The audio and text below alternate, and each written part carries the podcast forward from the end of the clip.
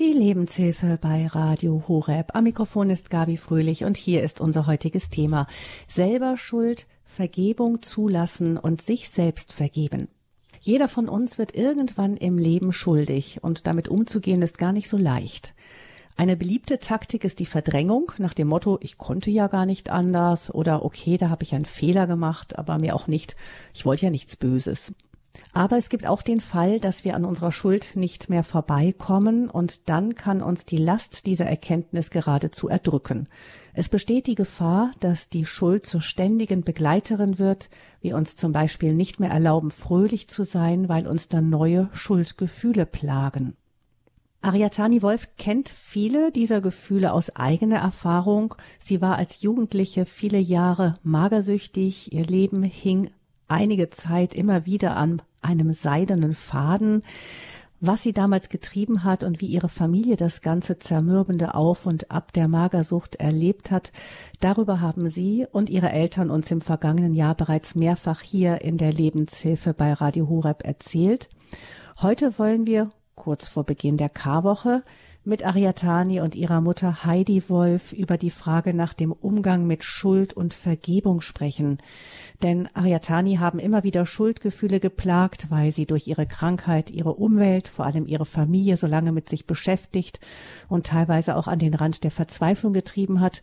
Umgekehrt war es aber auch so, dass Heidi Wolf mit der Frage konfrontiert wurde, die Frage, was haben wir falsch gemacht, haben wir Schuld auf uns geladen, dass unsere Tochter einfach nicht mehr leben wollte.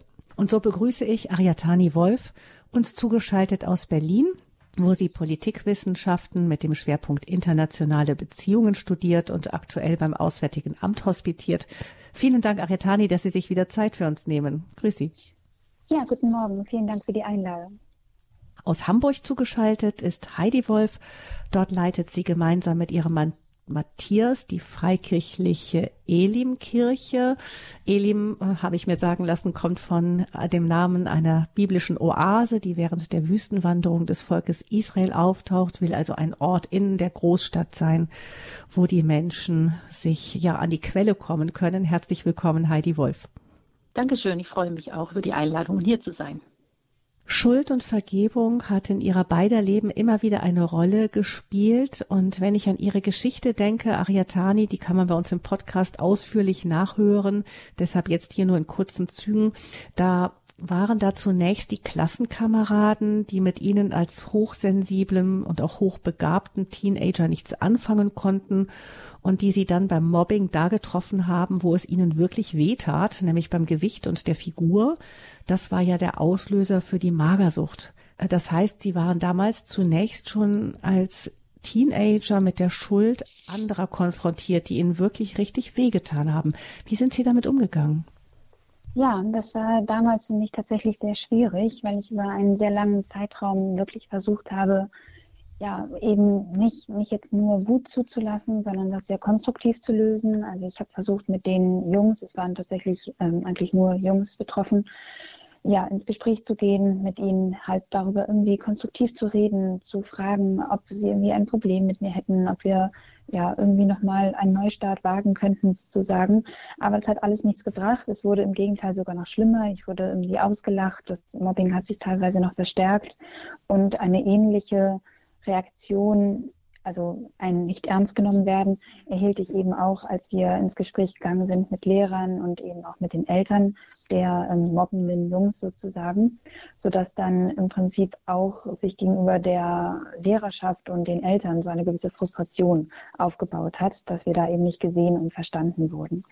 Genau. Und ja, in dem Moment hat sich da eine ganz große Verzweiflung und auch Hilflosigkeit in mir aufgebaut.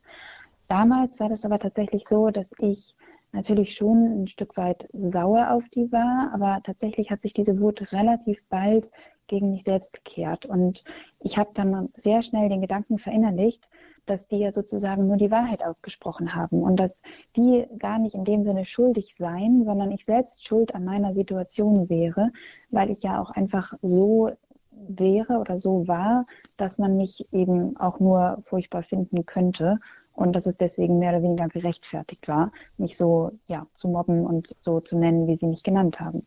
Und von daher war ich dann sehr, sehr schnell bei meiner eigenen Schuld, obwohl ja die Fakten eigentlich anders waren.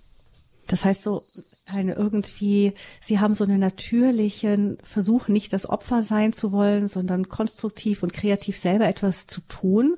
Und das hat sich dann in dem Moment gegen Sie gerichtet, weil Sie dann die ganze Verantwortung auf sich genommen haben. Ja, so könnte man das, so könnte man das vielleicht sagen. Und ich muss sagen, es, es war halt diese Kopplung. Es war halt einerseits der Versuch, das Problem erstmal rational zu lösen, der gescheitert ist. Und dann ist mein 14-, 15-jähriges Selbst eben mit einer sehr großen Hilflosigkeit konfrontiert worden. Und als ich gemerkt habe, dass ich sozusagen an den, an den Tätern nichts ändern konnte oder diese Menschen in ihrem Verhalten nicht beeinflussen konnte, habe ich halt überlegt, was ich denn kontrollieren konnte. Und das war eben ich selbst, beziehungsweise meinen eigenen Körper, mein eigenes Essverhalten. Das war das, was ich in dem Moment kontrollieren konnte. Und deswegen kam halt so dieser Gedanke in meinen Kopf, dass ich so dünn werden müsste, dass es absolut absurd werden würde, mich wegen meines Gewichtes zu mobben. Weil, ja, wie gesagt, für jeden offensichtlich sein müsste, dass ich nicht zu dick sei. Und ich dachte halt, wenn ich ihnen jede Grundlage raube, mich als zu dick und fett und so weiter zu bezeichnen, dann könnten sie das gar nicht mehr sagen und dann hätte ich die Situation unter Kontrolle und es wäre irgendwie besser. Und ja, so habe ich dann angefangen mit dieser Radikaldiät. Ja, Sie haben uns dann ja auch schon geschildert, dass das dann irgendwie auch gelungen ist. Ähm, leider möchte man sagen, fast dann in dem Fall, dass das dieses ähm, System dann zum Erfolg geführt hat auch. Aber kommen wir zurück auf das Thema Schuld, Vergebung. Ich denke, wenn man so mittendrin ist, ist es sehr schwer, jemandem sowas zu vergeben, weil ja die Verletzungen immer neu kommen. Aber kam das Thema dann irgendwann auf Sie zu, dass Sie sagten, ich, ich möchte diesen Jungen, die das damals so auch gehässig mit mir gemacht haben, einfach vergeben? Ja, auf jeden Fall. Also in, mit meinen Eltern war das immer wieder mal ein Gespräch und tatsächlich dann auch in der Therapie, denn das Vergebung frei macht, ist ja tatsächlich nicht nur ein christliches Konzept, sondern ist eben auch in der Therapie in, ja ein, eine sehr bekannte Bewältigungsstrategie, sage ich mal, wobei ich ja der Überzeugung bin, dass es eben auf dem Human, aus dem Humanismus und dem Christentum kommt. Und von daher, ja, das sei nur sehr erwähnt. Genau. Und von daher haben wir sozusagen auch in der Therapie viel darüber gesprochen. Aber der richtige Durchbruch kam tatsächlich durch mein Glauben, weil ich wirklich gemerkt habe, dass ich das auch an Gott abgeben muss und dass ich wirklich, ja, von Gott unglaublich viel Vergebung empfangen habe und deshalb eben auch vergeben darf. Und das war ein schrittweiser Prozess. Also ich musste mich mehrmals dafür entscheiden, und da auch ja eine gewisse Bitterkeit, sage ich mal, loslassen gegenüber verschiedenen Menschen. Aber ähm, ich würde tatsächlich sagen, dass ich das inzwischen ja wirklich abgeschlossen habe und das durfte ich auch hatten, weil ich einige dieser Jungs später wieder getroffen habe und das äh, Überraschende oder ja, vielleicht auch gar nicht so Überraschende ist tatsächlich, dass die erwachsen geworden sind und vernünftig. Und äh, ja, ich ähm, habe mich mit denen unterhalten. Es war ein nettes Gespräch. Ich habe irgendwie keine Bitterkeit gespürt. Wir ja, haben uns über ganz normale Dinge unterhalten. Und danach hatte ich irgendwie ja so einen richtigen Frieden in mir und ja, hatte wirklich den Eindruck, dass ich damit abschließen konnte. Finde ich jetzt spannend, dass Sie auch das wieder mit dem Ich habe so viel Vergebung empfangen verbunden haben, dass Sie dann auch vergeben können. Das ist ja auch der, der christliche Grundgedanke dass wir vergeben, so wie uns vergeben ist. Wir kommen da aber später noch ein bisschen ausführlicher darauf zurück. Ich möchte erstmal ganz kurz noch auch mich mit Ihrer Mutter kurz unterhalten, noch weil Heidi Wolf, Sie haben mit dem Thema Schuldvergebung ja dann auch zu tun gehabt. Ähm, erstmal dieses Unverständnis, das ihnen entgegenkam, aber auch dann später immer wieder der Gedanke, hätten wir Ariatani nicht viel früher von dieser Schule nehmen sollen? Ja, für mich war das tatsächlich auch ein Thema, den Jungs zu vergeben. Zunehmend in der Tat auch mit dem Maße, wo Gespräche nicht gefruchtet haben. Auch Lehrern gegenüber hatte ich das bei das Gefühl, ihnen vergeben zu sollen. Ich erinnere mich an ein Gespräch, wo ich wirklich dann unter Tränen der Lehrerin gesagt habe, muss meine Tochter erst magersüchtig werden, bevor hier etwas passiert. Und auch danach ist nichts passiert. Das war ungefähr ein, ein Jahr bevor die Diagnose kam.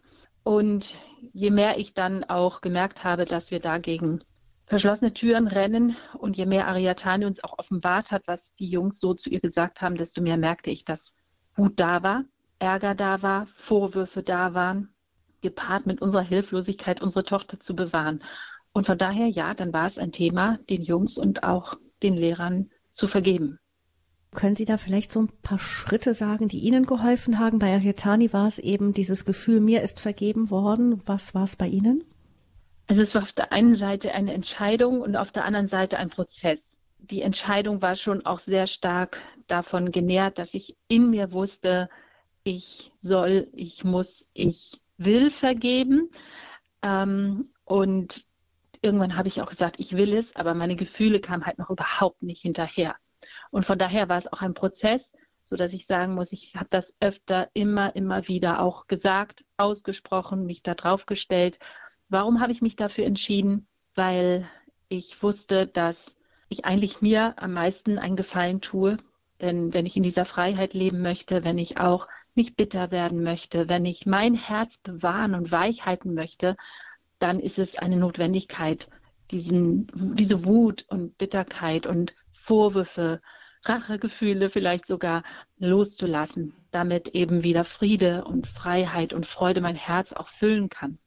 Und ich merkte auch zunehmend, ich brauche meine Kraft für den Kampf gegen die Magersucht, für meine Tochter. Und ich wollte einfach nicht mehr ähm, meine Kraft sozusagen verschwenden gegen Mitgedanken, ähm, wie die Jungs hätten regieren oder nicht reagieren müssen, was mit den Eltern war, sondern ich wollte dann auch den Blick nach vorne und in die, in die Gegenwart richten, auf die Gegenwart richten.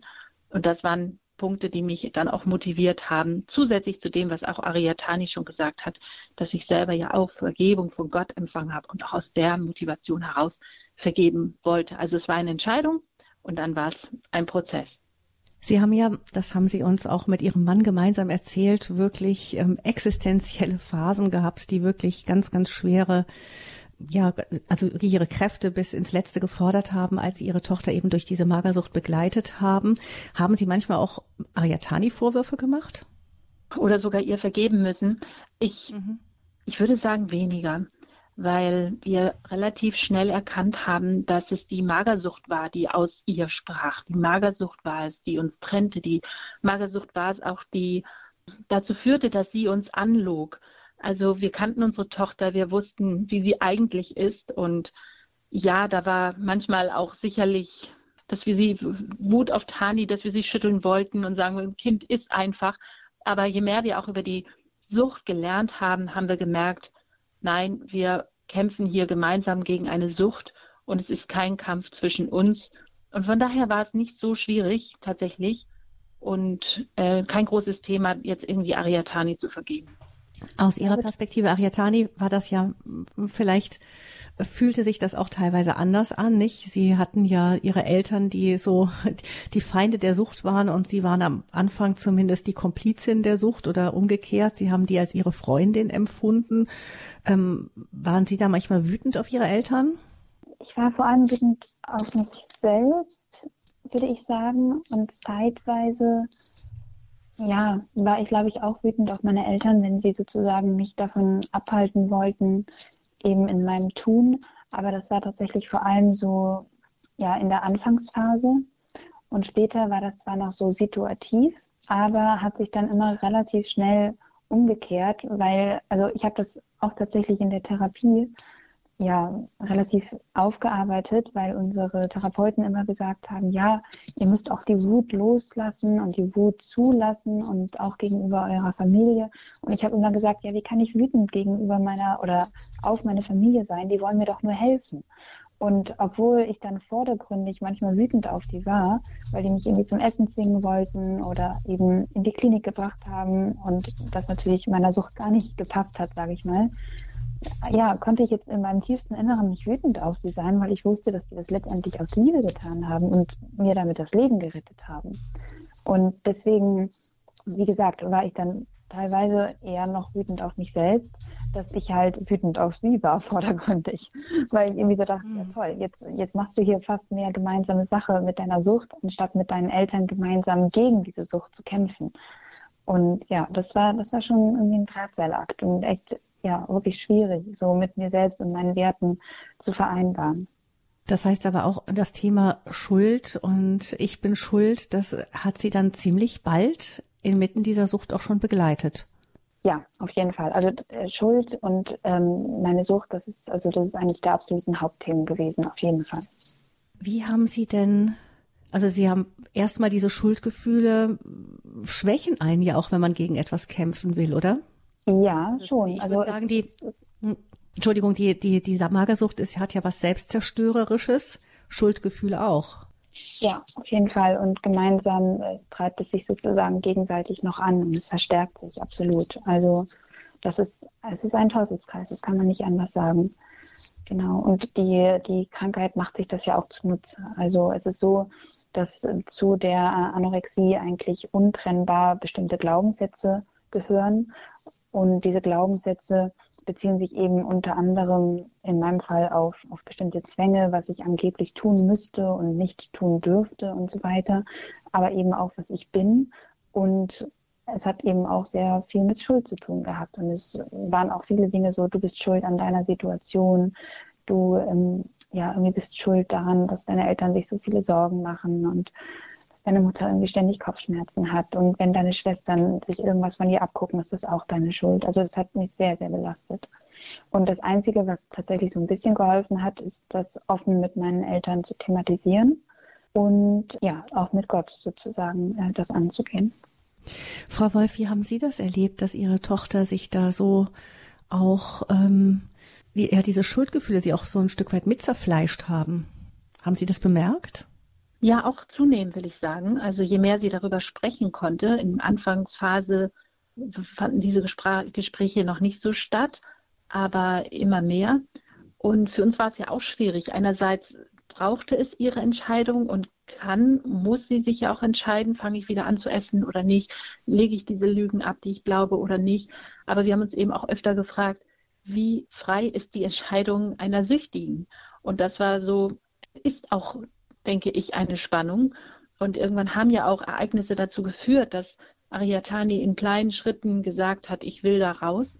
Auch vorher hat sie schon öfter gesagt, ich will da raus. Und wir haben es ihr geglaubt und hinterher wurde es teilweise immer wieder schlimmer. Und das war für uns eine Enttäuschung und auch hätten wir am Anfang nicht so gedacht, dass man sagen kann und wirklich auch raus wollen kann, und es doch nicht schafft. Und da haben wir eben verstanden, dass innere Prozesse, Identitätsfragen, innere Verletzungen da waren, da die erstmal geheilt werden mussten und die bearbeitet werden mussten. Und von daher, ja, war ihre Entscheidungsfreiheit auch sicherlich manchmal eingeschränkter, als sie sich selber vielleicht eingestanden hat. Und es ist eine Sache zu sagen, ich will raus und die andere Sache ist auch zu können. Von daher haben wir, wie gesagt, sie immer wieder ermutigt, dass wir sie nicht als die Schuldige sehen, dass es kein Kampf ist gegen uns, sondern dass wir ihre Gebundenheit sehen und sie immer wieder ermutigt, dass wir gemeinsam gegen die Magersucht mit Gottes Hilfe angehen und hoffentlich dadurch auch immer wieder diese Schuldgefühle etwas nehmen konnten, indem wir gesagt haben, wir sind nicht wütend auf dich, wir lieben dich, wir stehen zu dir und wir schaffen es gemeinsam wir haben es versucht, ihr das immer wieder zu signalisieren und zu sagen. Ich habe den Eindruck, Frau Wolf, hier, wenn wir über sowas sprechen, da spürt man das hier genau an so einer Geschichte, die auch mit einer Krankheit, mit einer Sucht verbunden ist, dass es auf der einen Seite die Schuldgefühle gibt, die ja auch irgendwie dann fast zum Teil der äh, Sucht dann geworden sind oder die Sucht noch weiter befeuert haben, regelrecht, also ein Teufelskreis. Und auf der anderen Seite ja die echte Schuld. Sie haben ja gesagt, die Entscheidungsfreiheit ist stark eingeschränkt gewesen. Nun gehört ja ähm, zu einer wirklichen Schuld auch die, die Freiheit dazu, sich für das, was eben nicht Liebe ist, auch entscheiden zu können überhaupt oder das, was nicht das Leben ist. Ich, ähm, eine echte Entscheidungsfreiheit gehört ja zur Schuldfähigkeit dazu. Wie würden Sie das denn in so einem Wust dann auch auseinanderdröseln? Nämlich einfach nur zu sagen, du kannst nichts dafür, du bist nur ein armes Opfer, nimmt dem anderen ja auch einen Handlungsspielraum. Absolut. Und das ist man ja auch nicht. Aber man kann zum Beispiel sagen, ich kann mich jetzt noch nicht entscheiden, aber der nächste Schritt, ich glaube, jeder kann einen nächsten Schritt machen. Und vielleicht kann man sich noch nicht ganz lossagen von einer Sucht. Vielleicht kann man sich nicht ganz lossagen und jetzt alles vergeben. Aber man kann einen nächsten Schritt tun. Und ein nächster Schritt war eben oft zu sagen, ich lasse mir helfen. Ich gehe in eine Therapie. Ich gehe in eine Klinik. Und in der Klinik ist dann wieder ein nächster Schritt. Ich fange an, mehr zu essen. Ich fange an, mich zu öffnen. Ich fange an, über meine Gefühle, über meinen Schmerz, über meine Schuldgefühle zu reden. Und so, denke ich, kann man kleine Schritte tun, die dann auch die Handlungsfreiheit wieder und Entscheidungsmöglichkeiten auch wieder erhöhen. Das heißt, das heißt, wir haben nicht immer alle Entscheidungsfreiheit und manchmal sind die Dinge, die zerstörerischen Dinge, die wir tun, auch nicht wirklich unsere Schuld. Aber innerhalb eines gewissen Spektrums gibt es einen Raum der Freiheit, den wir haben, auch wenn er klein ist. Und innerhalb dieses Raumes können wir durchaus schuldig werden, auch wenn wir ein Angebot nicht annehmen, wenn wir aus welchen Gründen auch immer. Ja, wer mag schon entscheiden immer, wo, wo war das ein Fehler, war das eine Schuld, war das eine, konnte derjenige das sozusagen verantworten oder nicht verantworten? Das gibt es, Schuld gibt es ja auch dann als Regelübertretung in, vom Gesetz her, aber auch in der Theologie. Das ist wirklich ein großes, großes Thema. Ich glaube, wichtig ist, einmal zu unterscheiden, oder das war auch für mich dann eine Hilfe um Umgang mit meinen Schuldgefühlen. Es gibt Fehler und es gibt Schuld. Und Fehler waren für mich Dinge, die ich getan habe. Das waren keine Regelübertretungen. Da habe ich jetzt niemanden verletzt oder niemanden etwas Böses getan. Aber es war nicht vielleicht weise und vielleicht hätte ich es anders besser machen können. Zum Beispiel hätte ich vielleicht Tarani besser aus der, äh, früher aus der Klasse oder überhaupt aus der Klasse rausnehmen können. Ich hätte vielleicht sie schneller in eine Klinik bringen können. Ich hätte ihre besondere Begabung schneller erkennen können. Ich hätte an mancher Stelle sagen sollen, du kommst noch nicht nach Hause, du bleibst in der Klinik. Und damit habe ich schon auch gehadert und das hat auch Schuldgefühle bei mir ausgelöst. Dieses hätte ich doch dies getan und wenn dies gewesen wäre. Und da habe ich irgendwie gemerkt, das ist nicht konstruktiv, das ist nicht hilfreich, das handelt sich auch nicht um Schuld. Ehrlich gesagt weiß ich ja auch gar nicht, was passiert wäre, wenn. Und das musste ich irgendwann auch ausdrücken, auch Ariatani gegenüber habe ich das ausgedrückt. Das hat mir auch geholfen, dass sie gesagt hat, Mama, ich, ich weiß, du hast zu jedem Moment versucht, das Beste für mich zu machen. Aber ich musste auch mit meinen Gefühlen hinterherkommen und das loslassen und sagen, okay, es ist so, wie es war, es war so und ich habe versucht, das Beste zu tun, aber ich habe nicht immer das Beste getan und ich will das auch loslassen und will auch meine Kraft jetzt wieder nutzen, um nach vorn zu, zu schauen. Und das sind Fehler. Ich glaube, die tun wir alle und darüber ist es gut zu sprechen. Und dann gibt es eben Schuld. Schuld, wo man wirklich Regeln übertretet, wo man schuldig wird an anderen. Ja, oder auch die Herzenshaltung manchmal schuld sein kann. Ich meine, es ist auf der einen Seite gut, dass wir selbst nicht Richter sein müssen und dass wir das dem Herrn überlassen dürfen, ähm, der ein gerechtes Gericht gibt, aber oft sind es ja auch die Herzenshaltungen. Also ich kann mir vorstellen, zum Beispiel, wenn man ähm, immer weiter kämpft, äh, statt einen Rückzieher zu machen, kann stolz dahinter sein und so nicht. Das ist, sind manchmal die Dinge, wo man gar nicht sucht, wo die Schuld vielleicht steckt. Man sucht vielleicht ganz an der falschen Stelle. Ja, das ist ein sehr interessanter Punkt. Ich glaube tatsächlich auch, dass bei mir eine lange Zeit ein gewisser Stolz mit reingespielt hat, weil ich irgendwie der Meinung war, ich müsste das alleine wieder hinbekommen. Also wenn man irgendjemanden fragt, Anorexie ist eine der schwersten psychosomatischen Krankheiten, die es überhaupt gibt, sogar die mit der höchsten Sterberate. Und alle, alle, sowohl Professionelle als auch Leute mit einem gesunden Menschenverstand, sagen, dass sich das eigentlich nicht alleine bewältigen lässt. Und trotzdem war ich irgendwie der Meinung, ich müsste das alleine schaffen. Und ja, habe irgendwie lange da irgendwie versucht, ähm, selbst mit umzugehen und mich da irgendwie mehr oder weniger am eigenen Schopf aus dem Sumpf zu ziehen. Und ich weiß nicht, ob da nicht auch eine gute Portion mit Stolz mit reingespielt hat, weil ich irgendwie der Meinung war, ich habe mich da selbst hinein manövriert und muss jetzt irgendwie auch alleine wieder rauskommen. Und das war echt, ja, ich weiß nicht, wie du das empfunden hast, Mama, aber ich denke, das war auch wirklich ein, ein wichtiger Wendepunkt, als ich dann wirklich gesagt habe, nein, ich gebe das jetzt ab, auch an Gott, und ich lasse es jetzt zu, mir zu helfen oder mir helfen zu lassen. Und das war jetzt noch nicht ja, dann von einem Tag auf den anderen alles einfach. Aber von da an hatte ich zumindest das Gefühl, dass da so, was aufgebrochen ist und ich irgendwie das besser zulassen konnte. Ja, auf jeden Fall. Also ich glaube, die Antwort, Schuld zu überwinden, ist eben nicht irgendwie es wieder gut machen zu wollen, bis zum Lebensende sich selbst oder andere dafür zu bestrafen, sondern die Antwort auf Schuld ist Vergebung. Und die anzunehmen bzw. auszusprechen, ist echt harte Arbeit einerseits, aber für, auf jeden Fall auch ein Zeichen von Demut, weil wir damit ja sagen, ja, ich habe Schuld auf mich geladen, also wir geben es zu. Und zweitens, ja, ich kann mir nicht selbst helfen. Ich brauche Hilfe.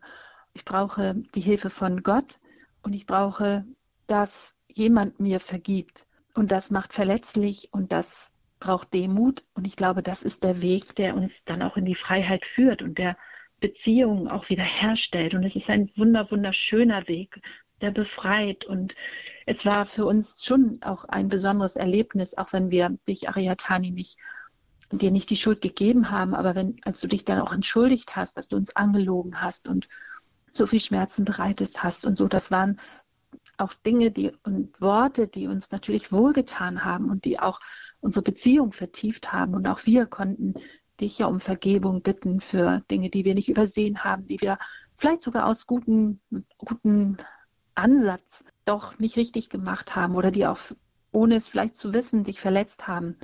Und von daher möchte ich das nochmal unterstreichen, egal welche Schuld uns niederdrückt, die Antwort ist Vergebung. Das heißt, auf der einen Seite im Gespräch mit Gott, wie ich von Ihnen beiden erfahren habe, die Vergebung zu empfangen. Also auf der einen Seite sich der eigenen Schuld auch stellen, aus der Opferhaltung rauskommen. Ähm, ich habe nur Fehler gemacht, die anderen sind böse.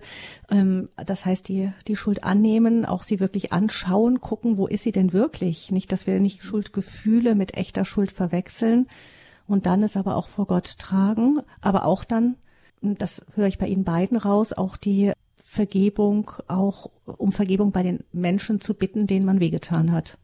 Ja, auf jeden Fall. Ich denke, das gehört auf jeden Fall zusammen und das lese ich oder so verstehe ich auch die Bibel, so verstehe ich auch Jesu Botschaft, dass das ein Zweischritt ist, dass wir einerseits vor Gott kommen, aber dann eben auch ähm, ja, vor die Menschen, denen wir, ja, an denen wir schuldig geworden sind, sozusagen, wenn das möglich ist, um einfach auch diese Beziehung wieder zu bereinigen.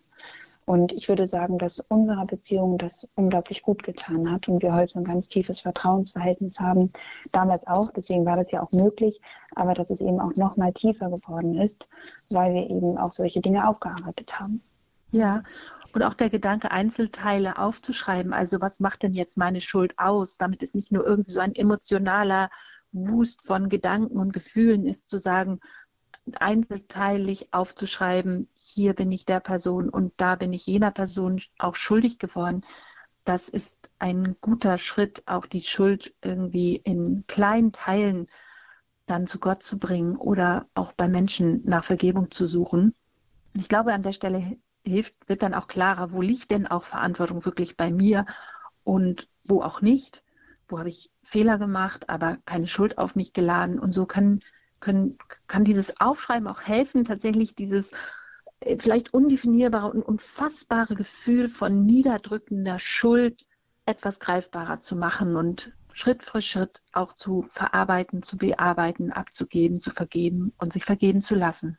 Jetzt ist es ja so, dass mir man Christen gerne vorwirft auch, dass sie das Thema Schuld sehr groß behandeln und dadurch den Menschen überhaupt erst so viele Schuldgefühle einreden und dann gibt es ganze Therapien, die sehr en vogue sind, die eben versuchen einem klarzumachen, dass man ja nicht Schuld hat, sondern eigentlich nur sich selber gut tun wollte. Und im Grunde ist es nicht sehr modern, über Schuld zu sprechen. Im Gegenteil, als Christen kommt man eher in Verdacht, dass man anderen die Schuldgefühle überhaupt erst einredet. Ja, das stimmt. Kann man heute noch von Schuld reden, möchte man sagen. Ein Evangelium, welches ohne den Tod Jesu und ohne diese, ähm, das Menschenbild, dass wir von Natur aus erstmal auch nicht gut sind, sondern böse sind, das ist gar nicht das Evangelium der Apostel und der ersten Christen. Und nun kann man natürlich sagen, das ist ja alt und nicht mehr modern. Aber ich möchte mal ganz herausfordernd sagen, nicht alles Alte ist schlecht. Und wenn wir die Bibel ernst nehmen und auch als Grundlage unseres Glaubens nehmen, dann können wir schon erkennen, dass, dass Gott da ganz klar ist, in der Frage, ob wir den Maßstäben Gottes genügen. Also viele Menschen tun ja gute Dinge und leben ein moralisch hochwertiges Leben, ohne Frage. Und das lässt sich auch sehen im Vergleich zu vielen anderen. Also viele Bürger können ja mit Fug und Recht sagen, ich lebe ein besseres Leben als die und die Menschen, die vielleicht auch bestraft werden oder auf die wir dann gerne auch mit dem Finger zeigen und uns vergleichen. Die Frage, die die Bibel stellt, ist aber, genügen wir den Maßstäben Gottes? Und sie gibt die Antwort und sagt, nein, keiner von uns genügt den Maßstäben Gottes. Und das rückt unser ganzes gutes Verhalten, in Anführungsstrichen gutes Verhalten nochmal in einen anderen Zusammenhang. Und ich glaube, wir merken es auch, dass ich habe vier Kinder und keinem von ihnen musste ich beibringen, egoistisch zu sein oder zuerst an sich zu denken oder zu streiten. Das kommt einfach aus dem Herzen heraus. Wieso passiert dann trotzdem so viel Gutes? Ich glaube, das Böse wird im Zaun gehalten. Durch gute Erziehung, durch Sozialisierung, auch durch christliche Werte und Prägung, die gerade auch unser Land bisher jedenfalls geprägt haben. Und wenn Umstände und Situationen sich ändern, schauen wir mal in Kriegssituationen, dann kommen auch andere Dinge zum Vorschein, die in unserem Herzen schlummern. Und für mich ist da tatsächlich auch entscheidend, an der Liebe festzuhalten und zu sagen, sie spricht von einem Menschen, der erlösungsbedürftig ist. Und nur wenn wir Schuld auch zugeben und sehen und erkennen in ihrer ganzen Größe und Tiefe und, und, und zerstörerischen Kraft, nur dann können wir auch das Geschenk der Gnade annehmen und des lieben Gottes, der nämlich trotz dieser Schuld sagt, ich vergebe dir und ich schenke dir ein neues Leben. Wenn wir keine Schuld mehr haben, dann brauchen wir auch keine Gnade. Ich meine, man braucht eigentlich nur in die Medien zu gucken, um zu wissen, dass auch unsere heutige Welt nicht ohne Schuld und Schuldvorwürfe auskommt. Meistens sieht man sie bei den anderen. Jetzt ist es so, dass wir in der Karwoche, das bevor wir jetzt gleich auch unsere Hörerinnen und Hörer noch mit reinnehmen in diese Sendung Lebenshilfe, wir gucken ja in der Karwoche, begleiten wir in der Liturgie den Leidensweg Jesu, der, von dem es heißt, dass er unsere Schuld auf sich genommen hat. Das wirkt ja zunächst mal etwas abstrakt und irgendwie unfair auch. Also warum sollte ein anderer für meine Schuld leiden müssen und was soll das denn überhaupt an der Welt verändern? Vielleicht dazu noch ein paar Worte von einer von Ihnen. Also die Schuld ist so äh, für Gott so bedeutend äh, oder so groß, will ich mal sagen, dass er da nicht einfach so sagen kann, schwang drüber, auch weil er gerecht ist. Letztendlich wollen wir ja auch eine gerechte Welt, ja? Oder wie kommen wir damit zurecht, wenn Kriegsverbrecher und Kinderschänder einfach so durchs Leben gehen und nie es eine letztendliche Gerechtigkeit gibt? Ich wäre damit nicht zufrieden. Und Gott ist ein gerechter Gott, der Schuld ernst nimmt und der nicht einfach sagt, naja, ich drücke mal ein Auge zu.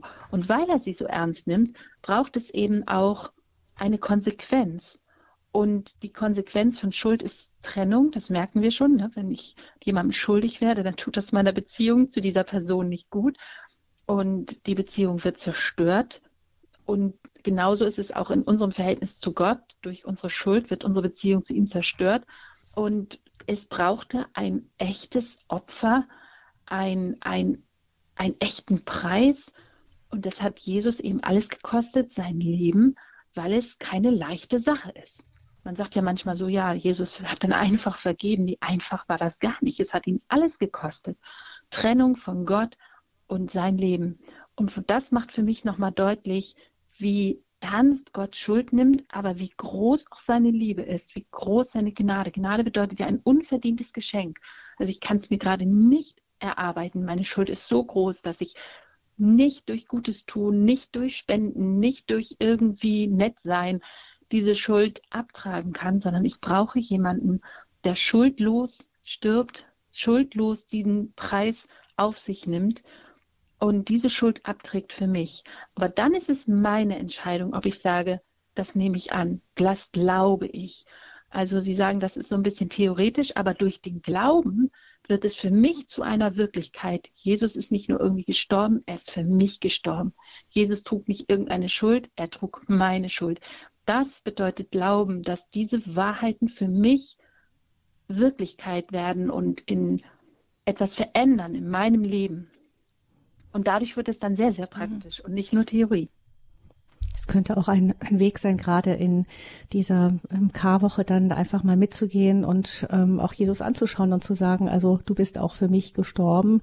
Was heißt das denn konkret? Also wenn ich da das Gefühl habe, ach, für mich wäre es eigentlich nicht nötig gewesen, dann ist es ja so wie eine Gnade, die man zurückweist, da dem mal nachzuspüren, wo ist denn der Punkt, wo er wirklich auch für mich diesen Weg gegangen ist? Und wie gehe ich den jetzt dann mit? Und wie lasse ich das in meinem Leben wieder Wirklichkeit werden, denn der Auftrag ist ja, dass wir es dann auch wieder weiter, so wie er auch in die Welt hineintragen.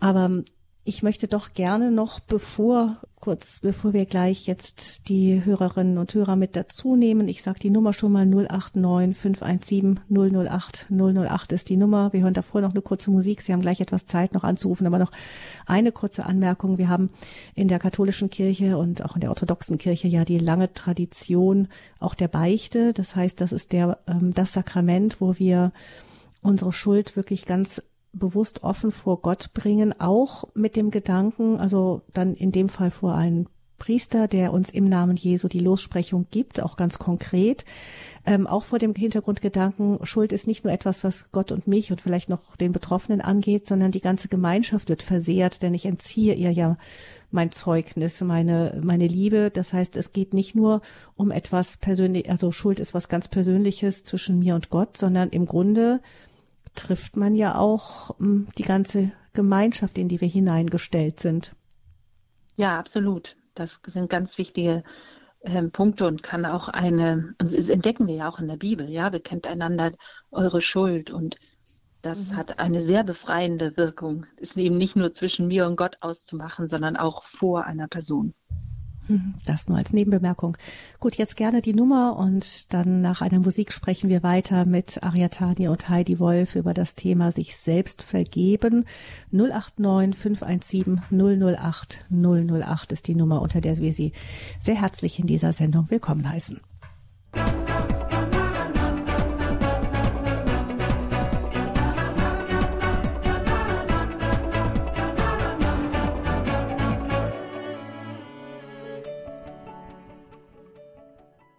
Selber Schuld, Vergebung zulassen und sich selbst vergeben. Das ist unser Thema hier in der Lebenshilfe bei Radio Horeb in den Tagen vor der Karwoche, wo das Thema Schuld, die Schuld, die Jesus auf sich genommen hat, unsere Schuld auch uns intensiv begleiten wird. Aber wie geht denn das überhaupt, sich selber vergeben dann, wenn wir feststellen, dass wir schuldig geworden sind? So einfach ist das nicht. Ariatani und Heidi Wolf haben es beide erlebt im Umgang mit der Magersucht die Ariatani viele Jahre im Griff hatte.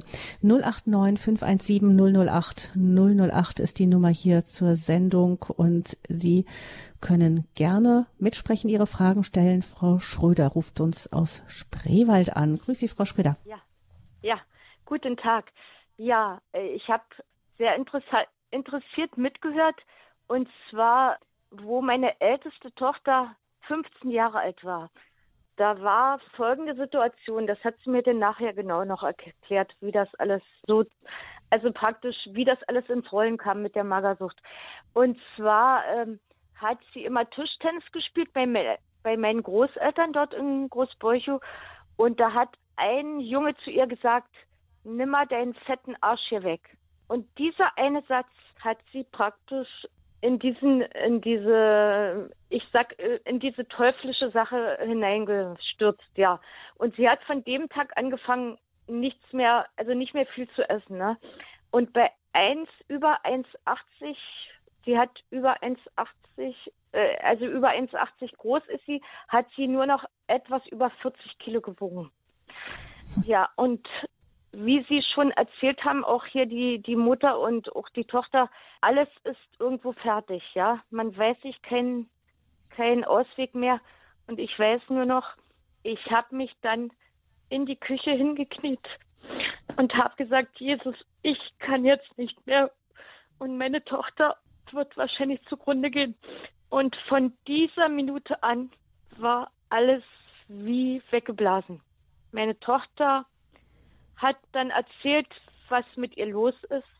Ja, sie fing wieder an, ganz wenig zu, also ein bisschen mehr zu essen als gar nichts fast, ne? Ja, und es hat sich alles wieder normalisiert.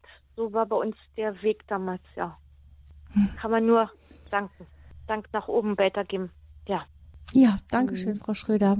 Ich weiß nicht, ob Ariatani oder Frau Wolfers noch dazu sagen müssen. Ich kann es einfach so stehen lassen. Es ist natürlich wunderbar, dass Sie das so erfahren durften. Ja. ja, schön, dass Sie das mit uns teilen. Das äh, freut mich sehr. In der Zwischenzeit haben meine Kinder ja schon selbst so und so viele Kinder. Sie hat zum Beispiel fünf Kinder. Ja, da ist also bis jetzt sowas ähnliches nicht aufgetreten. Aber wie gesagt, dieser eine Satz, nimm mal den fetten Arsch weg und das hat mhm. sie in diese ganze Situation mit dem, mit dem Magersucht gebracht, ja. Mhm. Ja, das bewegt mich wirklich sehr, auch als Mutter, das zu hören. Und ich glaube, es ist eine großartige Ermutigung auch für alle Hörer und Hörerinnen zu beten. Es, es gibt einen Gott, der eingreift. Und auch unsere Geschichte ist ja eine Ergänzung. Wir haben auch gebetet. Bei uns hat es Jahre gedauert. Bei uns gab es nicht diesen einen Moment. Aber wer auch immer das jetzt hört, ich möchte so ermutigen, nicht aufzugeben und auch an Gott dran zu bleiben. Und ich kann es nicht beantworten, warum es bei Ihnen mit einem Gebet, obwohl Sie haben ja auch schon eine lange Leidensgeschichte davor, glaube ich, gehabt, warum es aber dann doch diesen mit einem Gebet die Veränderung gab. Bei uns gab es eben eher diesen langen Prozess mit vielen Schritten nach vorn, aber auch vielen Schritten nach hinten. Aber Gott ist da und trägt uns durch. Und auf der anderen Seite zeigt diese Geschichte, glaube ich, auch sehr, sehr deutlich, wie, wie sehr wir auf unsere Worte aufpassen müssen und mhm. wie sehr wir auch in der Erziehung und auch in der Schule und Kindergarten und im öffentlichen Leben, wo auch immer wir sind, dass wir dafür eintreten, dass wir sehr vorsichtig sind, ähm, Worte auszusprechen, die so verurteilend sind und so Lügen freisetzen können, gerade auch in dem Leben von jungen Mädchen in der Entwicklung. Sowas sollte nicht passieren, sowas sollten wir nicht übereinander aussprechen. Ja, ja. wahrlich. Vielen Dank, Frau Schröder, für Ihren Anruf und auch, für Ihren Beitrag. Gott hat das mhm. eben bis zum Ende ausreizen lassen. Also ich meine, es war denn wirklich so, dass sie ja fast nicht mehr laufen konnte, ne? So wenig hat sie gewogen mhm. keine Kraft mehr hatte. Ja. Gibt auch meine Eltern, ne? Und dann hat mhm. er erst geholfen. Aber auf den mhm. Schlag. Ja. Mhm. Also seit dieser Minute. Ja, gut. Also Dankeschön, Frau Schröder, für Ihren Anruf. Sendung. Ganz prima. Ja. Sie können die Geschichte von Ariatani auch gerne noch nachhören im Podcast von Radio Hureb. Ist die auch zu finden.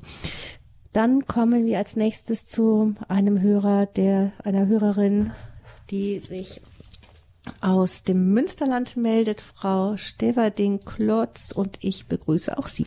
Ja, ich begrüße alle von Radio Horeb, alle Hörer. Ich gehöre auch zu der Hörerfamilie und ich komme jetzt gerade ganz frisch aus dem Heiligen Land heute Nacht. Ich war zehn Tage da, habe eine Pilgerreise gemacht und ich wollte den Hörern sagen, auch ich, die viele kennen mich, ich habe oft schon Zeugnis abgegeben. Ich habe vor vier Jahren meine ganze Familie verloren, sie ist verspalten gespalten und zerrissen. Aber ich habe eine Hagiotherapie gemacht. Auch ich musste mir selber vergeben. Das musste ich lernen. Und ich habe, ich wende jeden Tag die vier Schritte der Versöhnung an, weil ich bin eine sehr christliche Frau und mein Mann auch und meine Kinder und die ganzen Brüder, die Geschwister, Nichten, Neffen, Patenkinder, sie glauben ähnlich an Gott und darum haben wir einen schweren Stand. Aber ich bete jetzt jeden Tag für diese gesamte Familie. Das hat mir auch Pfarrer Kocher gesagt. Ich war selber in Balderschwang. Gott hat mich dazu berufen, für diese Familie zu beten. Und ich warte auf jeden Einzelnen. Einige sind schon zu mir wieder zurückgekommen. Aber es ist schwer. Ich musste lernen, mir selber zu vergeben, meinen Eltern, meinen Lehrern.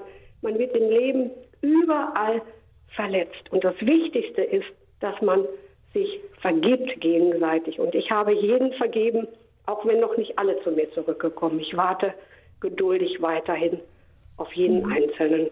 Und auch die, die Vergebung durch die Beichte, auch das habe ich gelernt. Ich habe dreimal im vergangenen Jahr sogar gebeichtet. Bei Pfarrer Kocher im Balderschwang und auch in Bocholt hier vor Ort. Es hat mir inneren Frieden und Halt gegeben, vor allen Dingen mir selber zu vergeben. Ich habe Gott jetzt an die erste Stelle gerückt und mich bekommt keiner mehr. Das störbar wäre ich nicht mehr, so sagt es Pater Kreitmeier auch. Da habe ich mal angerufen. Ich bin jetzt ein ganz anderer Mensch, seitdem ich Gott an die erste Stelle gerückt habe. Frau Stevertin-Platz, vielen Dank für Ihren Beitrag. Dankeschön. Dann wünschen wir Ihnen auf dem Weg weiterhin alles Gute und Gottes Segen. Als nächstes hören wir aus der Nähe von Freising einen Hörer, der uns anruft, ohne seinen Namen zu nennen. Hallo? Ja, also es geht heute um Schuld in erster Linie. Und äh, ich bin ja schon über 80 Jahre. Ich habe in meiner Jugend schon einfach einige Fehler gemacht oder besser gesagt Schuld auf mich geladen. Einen anderen Menschen gegenüber, einer anderen Person. Ich kann die Person aber jetzt nicht mehr erreichen. Die ist irgendwo. Ich habe auch schon des Öfters einige Mal das gebeichtet, habe ich keine Probleme. Aber die Schuld äh, verlässt mich einfach nicht. Wie können Sie mir da was sagen. Die Schuldgefühle, das ja. Gefühl, schuldig zu sein, verlässt sie nicht. Ja. Ja, Ariatani oder Heidi Wolf, wer möchte was dazu sagen? Nämlich die Schuld, dass ihnen die. Schuld vergeben wurde, ist ja, ist ihnen ja schon dann, wenn sie sagen, sie ja, haben auch mehrfach Sendung. gebeichtet, auch mehrfach zugesprochen worden. Aber wie kriegt man es, das ist ja die, die, schwierige Frage für viele, wie, wie kann man es wirklich annehmen, auch so, dass man sich selber vergeben kann? Genau darum geht's ja. Mhm. Ja, da kann es natürlich schon helfen, wenn auch die Person, an der man schuldig geworden ist, einem das auch nochmal zuspricht. Das ist jetzt bei Ihnen nicht möglich. Ich werde erinnert an, von einem Kommentar, an einen Kommentar von einem Mörder. Ich habe gerade diese Woche von ähm, ein Video gesehen, wo er selber erzählt, wie er einen Menschen umgebracht hat, wie er später Gott kennengelernt hat und dann auch sagen konnte, Gott hat mir verziehen, aber er konnte sich selber nicht verzeihen. Und irgendwann hat Gott zu ihm ins Leben gesprochen und hat gesagt, ich habe dir verziehen, warum verzeihst du dir nicht? Und er hat so beschrieben, wie er erkannt hat, dass er mit dieser Haltung hat er eigentlich sich über den Freispruch Gottes gestellt. So hat er das erlebt. Gott hat ihm die Vergebung zugestellt, äh, zugesprochen, aber er hat gesagt, ich kann mir selbst nicht vergeben. Und das hat, glaube ich, auch etwas mit einem Prozess zu tun, das annehmen zu können, weil unsere Gefühle kommen nicht immer so hinterher. Es hat aber auch was mit Demut zu tun, wirklich zu wissen, ich kann diese Schuld nicht abtragen. Sie können die Schuld nicht mehr abtragen, Sie können sie noch nicht mal mehr dem Menschen gegenüber um Verzeihung bitten.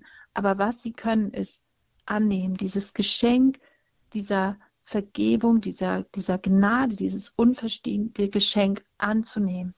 Und ich glaube, das ist auch eine, eine Übung, die man die Zeit braucht, weil unsere Seele, wie ich sagte schon, die kommt nicht immer so hinterher.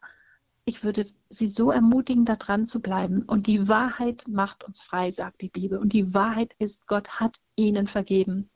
Und da würde ich sie ermutigen, dran zu bleiben und ihnen das selber zuzusprechen und sich an dieser Wahrheit festzuhalten, Gott, du hast mir vergeben und ich vergebe mir auch und ich lasse diese Schuld los. Ja. Jetzt ist es ja auch so, ähm, Frau Wolf, vielleicht auch noch im, als Ergänzung dazu. Wir haben als Menschen ja auch den Wunsch, die Sehnsucht irgendwie, wenn wir schuldig geworden sind, Wiedergutmachung zu leisten. Und wir wissen, wir mhm. spüren, das können wir nicht im vollumfänglichen Sinne. Das geht einfach nicht. Das, was kaputt mhm. gegangen ist, ist kaputt. Das können wir nicht einfach gerade so wieder reparieren. Aber ich erlebe es schon auch so, dass wenn wir dann uns sagen, gut, ich kann aber etwas tun, was auch meine Haltung, mein, ähm, mein Empfangen der Vergebung, auch was dem auch Nachdruck äh, irgendwie gibt, dass ich einfach sage, ich, ich darf auch etwas tun, um wieder mehr Licht hineinzubringen. Da wäre jetzt mein äh, Gedanke auch, dass sie sagen, vielleicht ich kann mit diesem Menschen nicht mehr sprechen, ich kann ihn nicht mehr um Vergebung bitten, aber ich kann wirklich jeden Tag für ihn beten und da auch wieder ihm etwas Gutes zukommen zu lassen. Einfach so, wenn sie nicht anders gehen, das ist ein Weg, der geht ja immer und wir glauben ja auch, dass das ganz wirkungsvoll ist. Das haben wir ja gerade eben auch von einer unserer Hörerinnen auch gehört. Da habe ich auch kein Problem damit, natürlich, dass ich für die, für die Person bete, ja, natürlich, ja. Ja. Aber dass Sie zunächst mal, was Frau Wolf eben sagte, sagen, eine, ich treffe die Entscheidung, ich entscheide mich dafür, diese Vergebung anzunehmen. Ich, ich möchte, ich trage mir die Schuld selber nicht mehr hinterher. Ja, ja, das mit dem Mörder, der Vergleich mit diesem Mörder, den Sie sagten, hat mir ein wenig geholfen, ja. Also, so schwer ist, ja habe ich nicht, aber. Aber es ist ja, ja, wie ein, ein Geschenk, Frau Wolf, auch ähm, wenn wir jetzt wieder an den Karfreitag denken, es ist wie ein Geschenk, das wir ablehnen, wenn wir es nicht annehmen von Jesus, oder?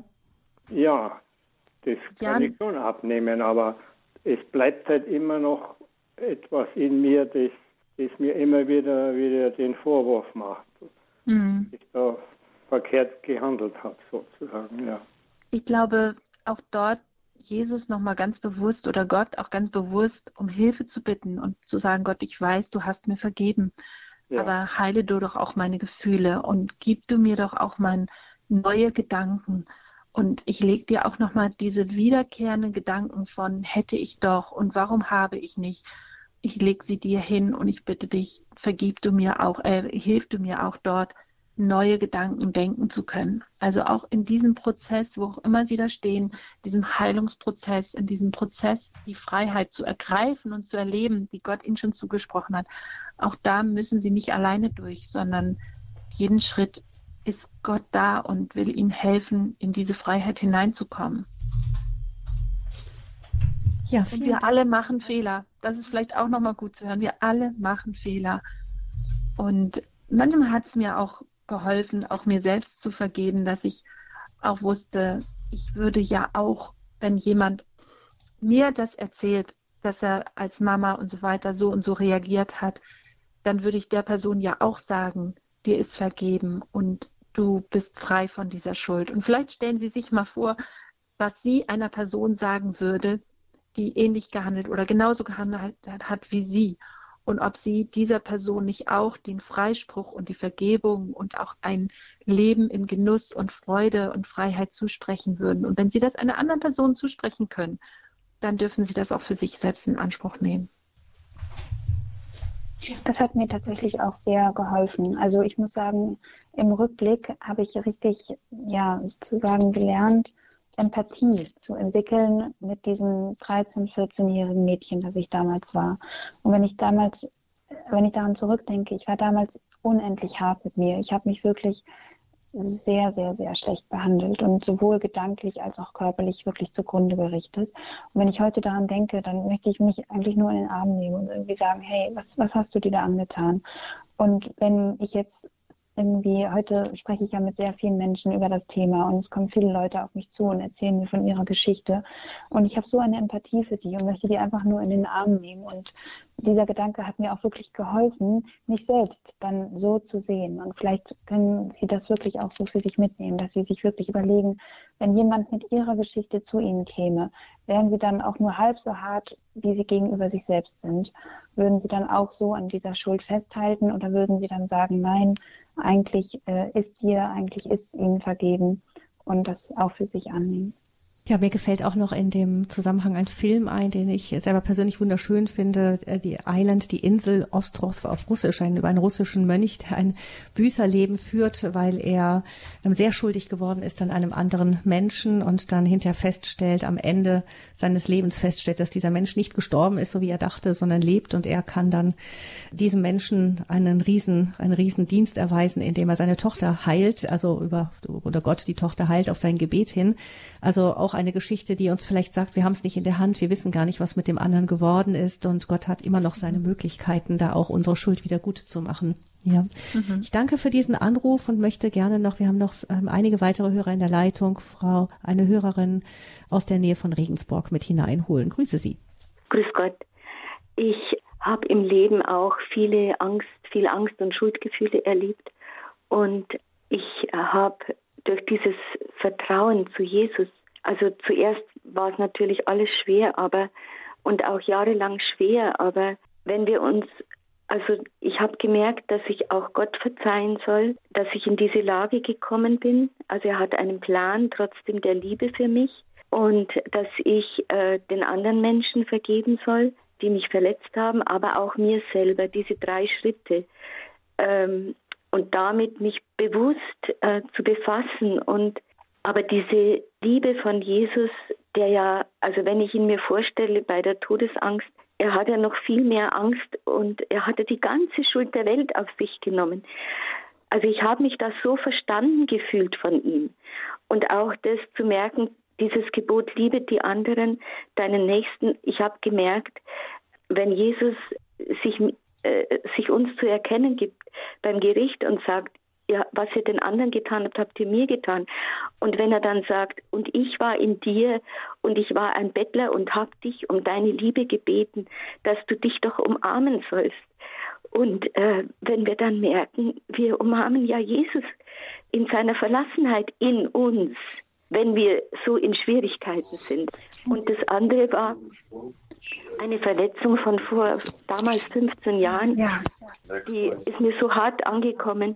Und äh, ich habe gemerkt, ich kann dieser Person über Gott auf Entfernung verzeihen. Und ich habe wirklich bewusst diese Verzeihung, diesen Schritt gemacht, zu verzeihen. Und ein halbes Jahr später bin ich ihr begegnet und ich habe gemerkt, ich konnte sie umarmen wie, wie früher, als sie meine Freundin gewesen war. Ich habe gemerkt, der Erste, der beschenkt ist, wenn wir verzeihen, sind wir selber. Wir heilen. Und dann strahlen wir durch unser Sein diese Heilung aus und geben sie durch unser Leben weiter an uns, an unsere Mitmenschen. Danke. Mhm. Ja, vielleicht Dankeschön. Auch noch ein wichtiger Gedanke, der dazu kommt, ist, wir glauben ja oft, dass wir vergeben erst dann können, wenn der andere uns um Vergebung bittet. Aber ähm, nach dem Beispiel Jesu ist es ja ein Vergeben, das auch ähm, vielleicht der Erkenntnis des anderen vorauseilt, sozusagen. Und dadurch, das höre ich bei Ihnen auch ein wenig raus, dass es ähm, dadurch auch was freisetzen kann. Genau. Ja, also das finde ich einen ganz wichtigen Aspekt. Also ich muss auch sagen, äh, diese, diese Jungs in diesen, ja, in diesen Gesprächen mit den Lehrern den Eltern, da kam da schon mal so ein zusammengepresstes Entschuldigung hervor, aber das wirkte tatsächlich nicht so richtig von Herzen. Und so eine richtig echte Entschuldigung habe ich da tatsächlich nie bekommen, aber trotzdem, wie gesagt, habe ich Frieden damit geschlossen. Und inzwischen warte ich auch nicht darauf, nicht mehr darauf und brauche es auch nicht weil ich da, wie gesagt, mir denke, die haben ihr Leben weitergelebt in der Zwischenzeit. Die hatten vermutlich eine ganz normale Jugend, haben ihre Schullaufbahn ganz normal beendet, waren davon nicht weiter beeinträchtigt. Und ja, ich hatte mit, mit solchen Folgen ähm, zu kämpfen. Selbstverständlich war das jetzt auch nicht der einzige Grund für meine Anorexie. Ich bin da auch sehr klar, dass ich denen jetzt nicht die Verantwortung oder so zuweise. Es war immer noch auch äh, eine Entscheidung, sag ich mal, und ich habe da auch immer noch eine eigene Verantwortung. Aber trotzdem, also ihn zu, ihn zu vergeben, das hat in erster Linie mich freigesetzt und das war auf keinen Fall nötig, dass die dafür mich um Vergebung bitten. Also von daher ein sehr wichtiger Punkt. Vielen Dank für den Beitrag. Ja, vielen Dank. Alles Gute auch Ihnen weiterhin. Wir gehen weiter in den Raum Frankfurt zu der nächsten Hörerin. Grüß Gott. Ja, grüß Gott. Ich war in einer Kirche mit einem sehr auffälligen Regenmantel, so als ob ich eine Suchtverlagerung hätte vielleicht, also so übel oder so. Und die Pastoralreferentin vor der Tür sagte, man soll nicht so streng mit sich sein. Ähm, und dann fand ich ein, ein, also ich nehme an, sie war Pastoralreferentin. Und dann fand ich einfach eine Abrundung sehr gut. Vieles auf der Welt wäre einfach wie das Fegefeuer und ja, also ähm, die Frage nach der Suchtverlagerung vielleicht, oder? Also Renommiersucht, dass ich hier Sprechsucht haben könnte. Also, also Sie meinen, es ja. gibt so Süchte, die im Raum stehen, die, ähm, die vielleicht nicht so offensichtlich als Süchte zu erkennen sind. Hm. Oder, hm. oder ähnliches. Ja, wird es sicher auch geben. Ich weiß jetzt nicht, ist nicht ganz das Thema dieser Sendung. Ich weiß nicht, ob Ariatani Sie irgendwas dazu sagen möchten. Ich bin mir nicht hundertprozentig sicher, ob ich Ihre Frage ganz verstehe. Vielleicht könnten Sie das noch einmal mit anderen Worten sagen, ja. oder? Wenn ich, wenn ich gleich am anorektisch bin, ob ich dann, ähm, ja, vielleicht plötzlich ähm, adipös werden könnte, die Gefahr da wäre, so. oder zu viel rede, wie ich jetzt oder so, ähm, dass diese Selbstbeschuldigungen vielleicht dann auch wenn man das Maß äh, nicht findet. Ja? Ah, ja, verstehe. Ja, also ich sage ja immer, dass die Anorexie im Prinzip eine von verschiedenen Bewältigungsstrategien ist. Und diese Bewältigungsstrategie, ja, die nutzen wir sozusagen in einer Situation, in der wir uns irgendwie ja, überfordert, hilflos, orientierungslos, verletzt fühlen um eben mit diesen, mit diesen Gefühlen in dieser Situation umzugehen. Und diese Bewältigungsstrategien sind tatsächlich bis zu einem gewissen Grade austauschbar und haben dann eben auch ganz viel mit der spezifischen Situation, unserem Charakter und so weiter zu tun. Und ich habe die Erfahrung gemacht im Gespräch mit sehr vielen Menschen und auch eben Betroffenen, dass teilweise die Ursachen von einer Bulimie, also von einer Essbrechsucht, von einer Adipositas, also einer, einer Fresssucht, sagt man jetzt umgangssprachlich, aber ja, das ist ein bisschen umgangssprachlich, mhm. oder eben von einer Anorexie teilweise sehr ähnlich sind. Und andere Menschen kehren das dann eben nicht gegen sich selbst, indem sie ihr Essen anders regulieren oder eben nicht mehr regulieren, sondern sie kehren es nach außen, indem sie aggressiv werden oder sie ähm, ja, werden depressiv oder sie fangen an mit Selbstverletzung. Also auch jetzt, indem sie sich ähm, ja durch Schnitte oder so verletzen und nicht nur durch Nahrungsentzug. Also da gibt es ganz verschiedene Methoden und deswegen ist es, glaube ich, sehr wichtig, dass man wirklich der Grundsache, also der Ursache auf den Grund geht und nicht nur an den Symptomen arbeitet. Und daher bin ich auch, ist es auch wirklich sehr wichtig, dass man die Behandlung dessen durch eine Therapie begleitet, die eben der Sache auf den Grund geht. Es bringt überhaupt nichts, jetzt einer Person nur einen neuen Ernährungsplan zu geben und ihr zu raten, zuzunehmen. Dann kann das im schlimmsten Fall in eine andere Richtung eskalieren, wie Sie gesagt haben. Sondern man muss da wirklich der, der Problematik auf den Grund gehen und die Person wirklich in ihrer, ja, in ihrer Identität sehen, in ihrer in ihrer Unsicherheit und auch einfach, ähm, ja, wie gesagt, herausfinden, was sie da in ihrem Inneren bewegt. Und dann kann man eben auch gesund werden, ohne ja, sich sozusagen gleich die nächste Krücke oder Bewältigungsstrategie zu suchen. Ja, danke schön für den Anruf und die Frage. Und eine letzte Hörerin aus der Schweiz können wir noch mit hineinholen hier in die Lebenshilfe. Frau Plättler ist es. Grüße Sie. Ja, grüß Gott miteinander. Ich möchte noch etwas dazu sagen zu dem Herrn, der Ihnen angerufen hat, der mit seiner äh, Schuld äh, nicht fertig wird, sich, sich nicht vergeben kann. All das, was Sie gesagt haben, das ist sehr gut, finde ich. Und äh, ich weiß jetzt nicht, ich, es gab einen kurzen Unterbruch, weil ich mit dem Handy höre. Ich weiß jetzt nicht, ob Sie auch gesagt haben, dass er Gott bitten soll, dass er ihm helfen soll, dass er diese Schuld vergeben kann. Es ja, lieber Gott, hilf mir. Ich selber äh, bringe das nicht fertig. Hilf mir, dass ich mit mir diese Schuld vergeben kann und zusätzlich als Genugtuung hätte ich einen Rat, zum Beispiel, er könnte vielleicht zehn heilige Messen lesen lassen für diese Person, die er ja nicht mehr erreichen kann, ob sie jetzt lebend ist oder verstorben. Man kann ja heilige Messen für Lebende und Verstorbene lesen lassen. Das wäre sicher eine Genugtuung, dass er dieser Person auch so noch etwas zuliebe tun könnte. Ähm, ja, das Gebet natürlich auch zusätzlich zum Gebet. Das wäre mein mhm. Beitrag. Ich glaube, wir können es einfach so als Ihren Vorschlag stehen lassen, Frau Plättler, genau die ähm, der der Wunsch, ich das kann ich mir auch gut vorstellen, dass der Wunsch ist, man möchte diese Menschen, dem man etwas ähm, Böses getan hat oder dem man wehgetan hat, irgendwie doch noch was Gutes tun, auch wenn man ihn nicht mehr erreichen kann. Und da gibt es sicher auch je nach seiner nach der persönlichen auch ähm, dem Sensibilität und äh, Überzeugungen auch verschiedene Möglichkeiten. Vielen herzlichen Dank, dass Sie das noch mit eingebracht haben.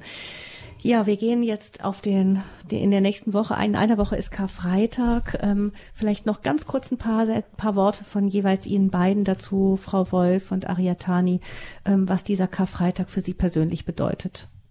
Ja, Karfreitag ist, glaube ich, eine Chance, eine Chance, auch zur Ruhe zu kommen, mir wirklich die Zeit zu nehmen und darüber nachzudenken, was dort am Kreuz geschehen ist. Und ich möchte diesen Eingedanken mitgeben, dass wir die Schuld nicht kleinreden sollten, aber auch die Vergebung nicht kleinreden sollten. Ja, da ist große Schuld, aber die Vergebung ist noch größer. Und je mehr wir das auch wahrnehmen und uns eingestehen, dass wir schuldig sind oder wo Schuld wir auf uns geladen haben, umso mehr können wir auch Vergebung erfahren. Und das ist einfach eine Freiheit und eine Freude, die ich jeden an diesem Tag auch wünsche. Ja, danke schön und noch etwas dazu von Ariatani? Ja, da darf ich mich ähm, zum einen anschließen und zum anderen vielleicht noch als Ergänzung. Also mir wird an diesem Tag auch immer ganz besonders bewusst, beziehungsweise nehme ich mir an dem Tag auch ganz besonders Zeit, mir das bewusst zu machen, was Jesus eben für mich getan hat. Ähm, es gibt auch diesen einen Film, Die Passion, da gibt es auch so eine ganz eindrückliche Szene, die mich wirklich immer sehr emotionalisiert, wo eben ja Jesus im wahrsten Sinne des Wortes sein Kreuz trägt und sich auch wirklich einmal ja das so bewusst zu machen, was er wirklich für uns getan hat aus dieser unendlichen Liebe, das finde ich schon sehr ähm, ja sehr sehr bewegend. Und ansonsten ja möchte ich an dem Tag auch wie meine Mutter quasi zur Ruhe kommen, Lobpreis hören, mit Menschen, die ich liebe, Gemeinschaft haben, in Gottesdienst gehen und einfach ja mir das bewusst machen, dass Gott eben diese Schuld für mich getragen hat und dass ich deswegen frei von Schuld bin, beziehungsweise immer wieder zu Gott kommen darf, immer wieder aufs neue Vergebung empfangen darf und e-, deswegen eben auch großzügig vergeben darf. Ja, vielen Dank, Ariatani und Heidi Wolf, für diese Sendung zum Thema selber Schuld, Vergebung empfangen und annehmen. Gabi Fröhlich verabschiedet sich von Ihnen und auch von Ihnen, Heidi und Ariatani Wolf. Vielen Dank fürs Mitwirken. Einen herzlichen Gruß an alle unsere Hörerinnen und Hörer und ich wünsche Ihnen dann noch eine gesegnete Karwoche.